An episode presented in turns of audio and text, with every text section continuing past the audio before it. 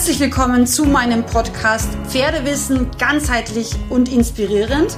Mein Name ist Sandra Fenzel, ich bin ganzheitliche Pferdegesundheitsexpertin und Trainerin und ich freue mich sehr, dass du hier in meinem Podcast gelandet bist, frei nach meinem Motto, weil Wissen schützt.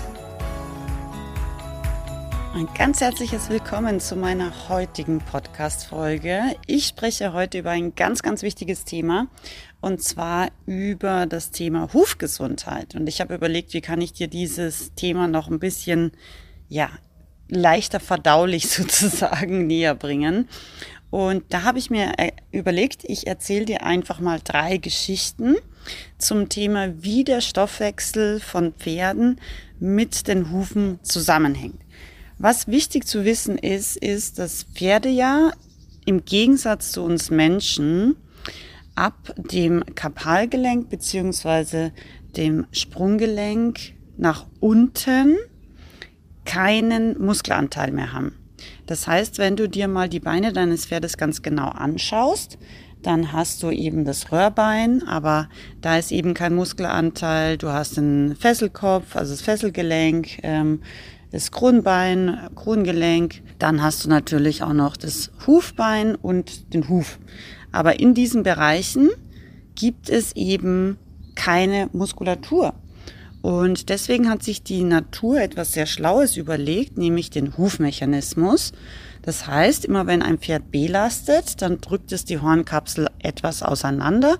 Und wenn es wieder entlastet, also wenn es eine Vorführphase zum Beispiel hat, eine Schwungphase von dem Bein, dann zieht sich die Hornkapsel wieder zusammen und dadurch wird eben Blut und Lymphe wieder nach oben in Richtung zum Pferderumpf gepumpt. Das ist extrem wichtig zu wissen, weil das bedeutet im Endeffekt, dass je mehr Schritte ein Pferd macht, desto mehr kann es den Stoffwechsel und damit auch den Blut- und Lymphumtrieb anregen.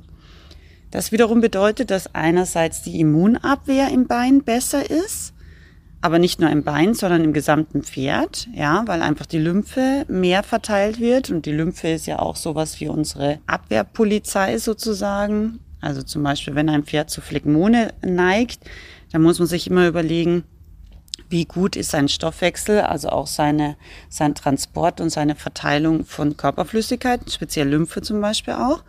Und andererseits ist es aber auch so, dass dadurch, dass der Blutkreislauf dadurch ja auch angeregt wird, natürlich das gesamte Pferd mit Nährstoffen mehr oder auch weniger versorgt wird. Also es ist, glaube ich, relativ logisch, dass wenn der Blutkreislauf verlangsamt wird, natürlich zum Beispiel nicht nur weniger Nährstoffe in Richtung zu den Hufen kommen und dadurch das Hufwachstum weniger wird, sondern dass einfach jede Zelle in einem gewissen Ausmaß irgendwann vielleicht sogar unterversorgt ist. Jetzt möchte ich dir einfach mal drei Geschichten erzählen aus meiner Pferdetherapiepraxis. Ich bin ja früher die rasende Pferdetherapeutin aus Österreich gewesen und war tatsächlich ungefähr den ganzen Tag in meinem Auto, jahrelang, habe tausende von Pferden behandelt. Und wenn du meine Podcast-Folge 1 gehört hast, ähm, die ich auch sehr ans Herz legen möchte, dann weißt du auch, ich bin Hufpflegerin aus Verzweiflung, weil ich Probleme mit meinem eigenen Pferd hatte, obwohl ich immer angeblich kompetente Schmiede regelmäßig bei meinen Pferden zum Ausschneiden beziehungsweise damals noch zum Beschlagen hatte. So, und meine erste Stute eben, die Heidrün, also meine Isländer Maus, die hat mir auch ein Beispiel gebracht, wie sehr der Stoffwechsel mit den Hufen zusammenhängt. Sie war eben früher beschlagen, weil ich damals noch weniger Ahnung hatte und dachte, jedes Pferd, beziehungsweise vor allem jedes Gangpferd muss beschlagen sein. So wurde mir das als Kind auch damals eingeredet. Und ja, deswegen wurde dann meine Heidi auch beschlagen. Und die hatte jedes Jahr im Herbst immer Mauke, interessanterweise aber immer nur an den Hinterhufen, also an den Hinterbeinen. Bei uns ist es eigentlich total sauber gewesen. Also wir hatten einen Offenstall, wo eben ein Teil asphaltiert war vom Stallbereich, also vom Paddock-Bereich, ein Teil mit so Schotter war und ein kleiner Teil war noch so eine ja, Erdpaddock, sage ich jetzt mal, dabei wo die Pferde sich eben auch gerne mal gewälzt haben oder auch mal hingelegt haben, so im Erdbereich, das mochten die gerne.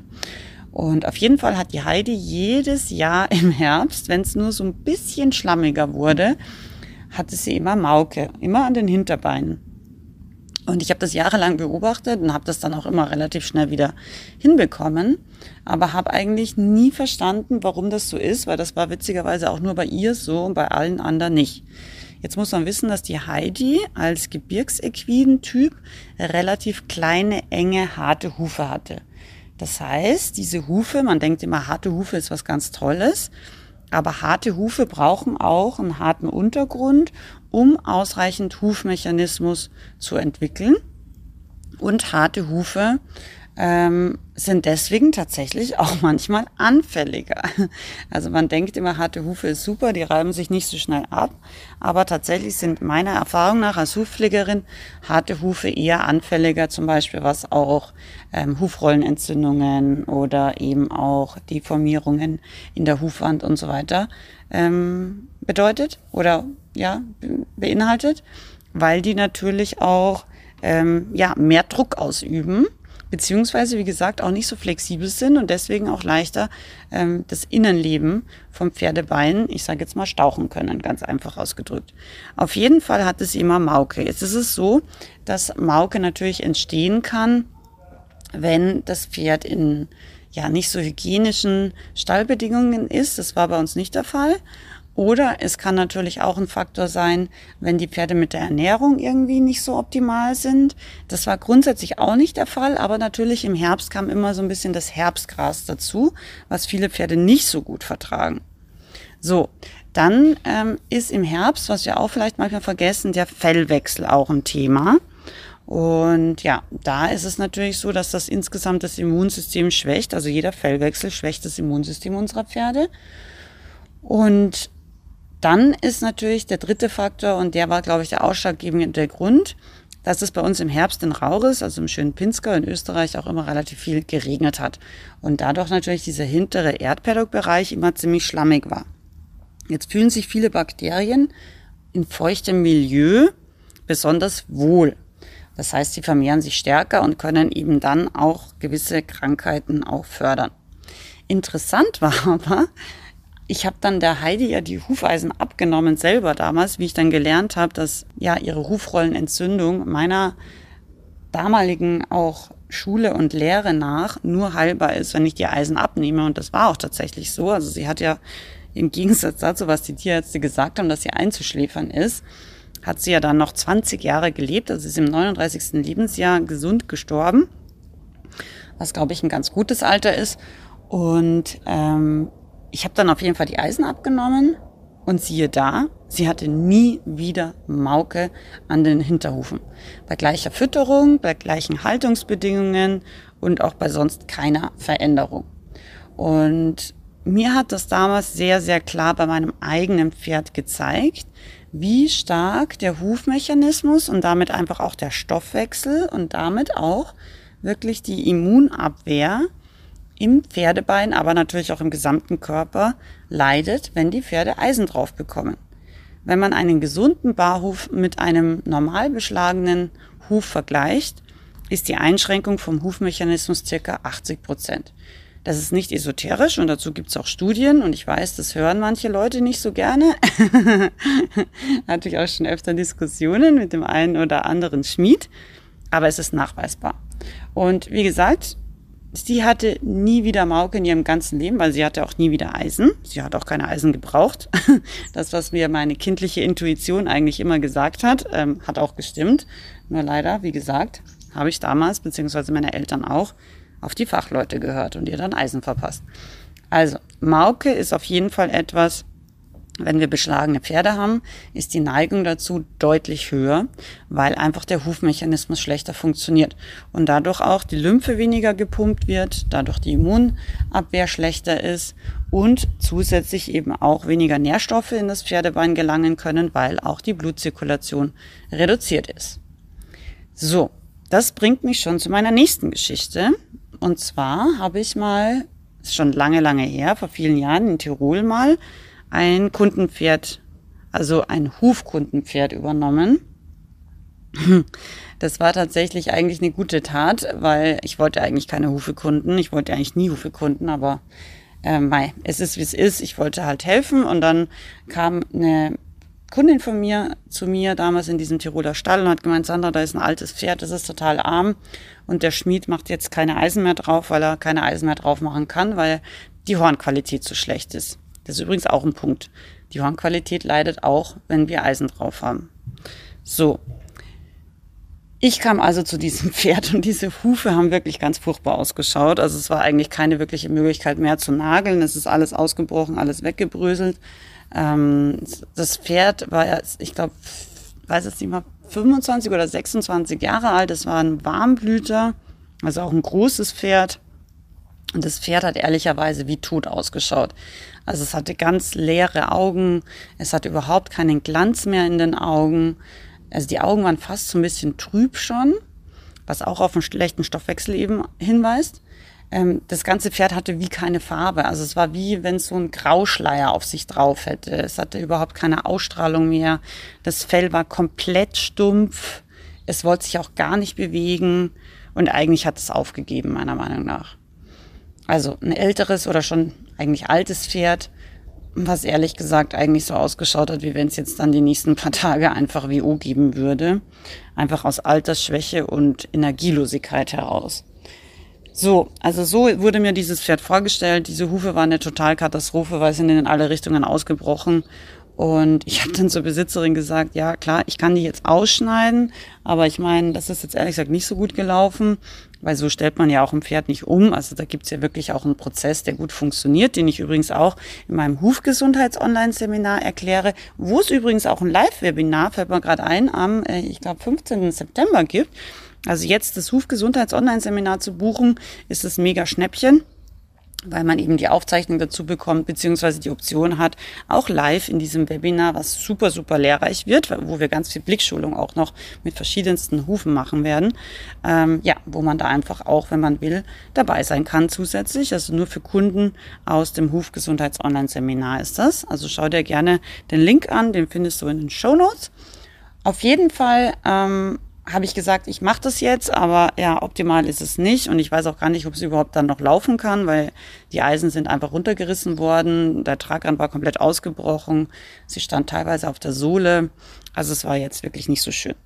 Auf jeden Fall habe ich dann gemacht, was ich konnte. Mm, ich habe damals, glaube ich, ihr noch Magnesium und Hanf auch empfohlen weil das eben beides für den Stoffwechsel sehr gut ist, weil es eben das Hornwachstum anregen kann, weil es auf natürliche Art und Weise auch entzündungshemmend und schmerzlindernd wirkt.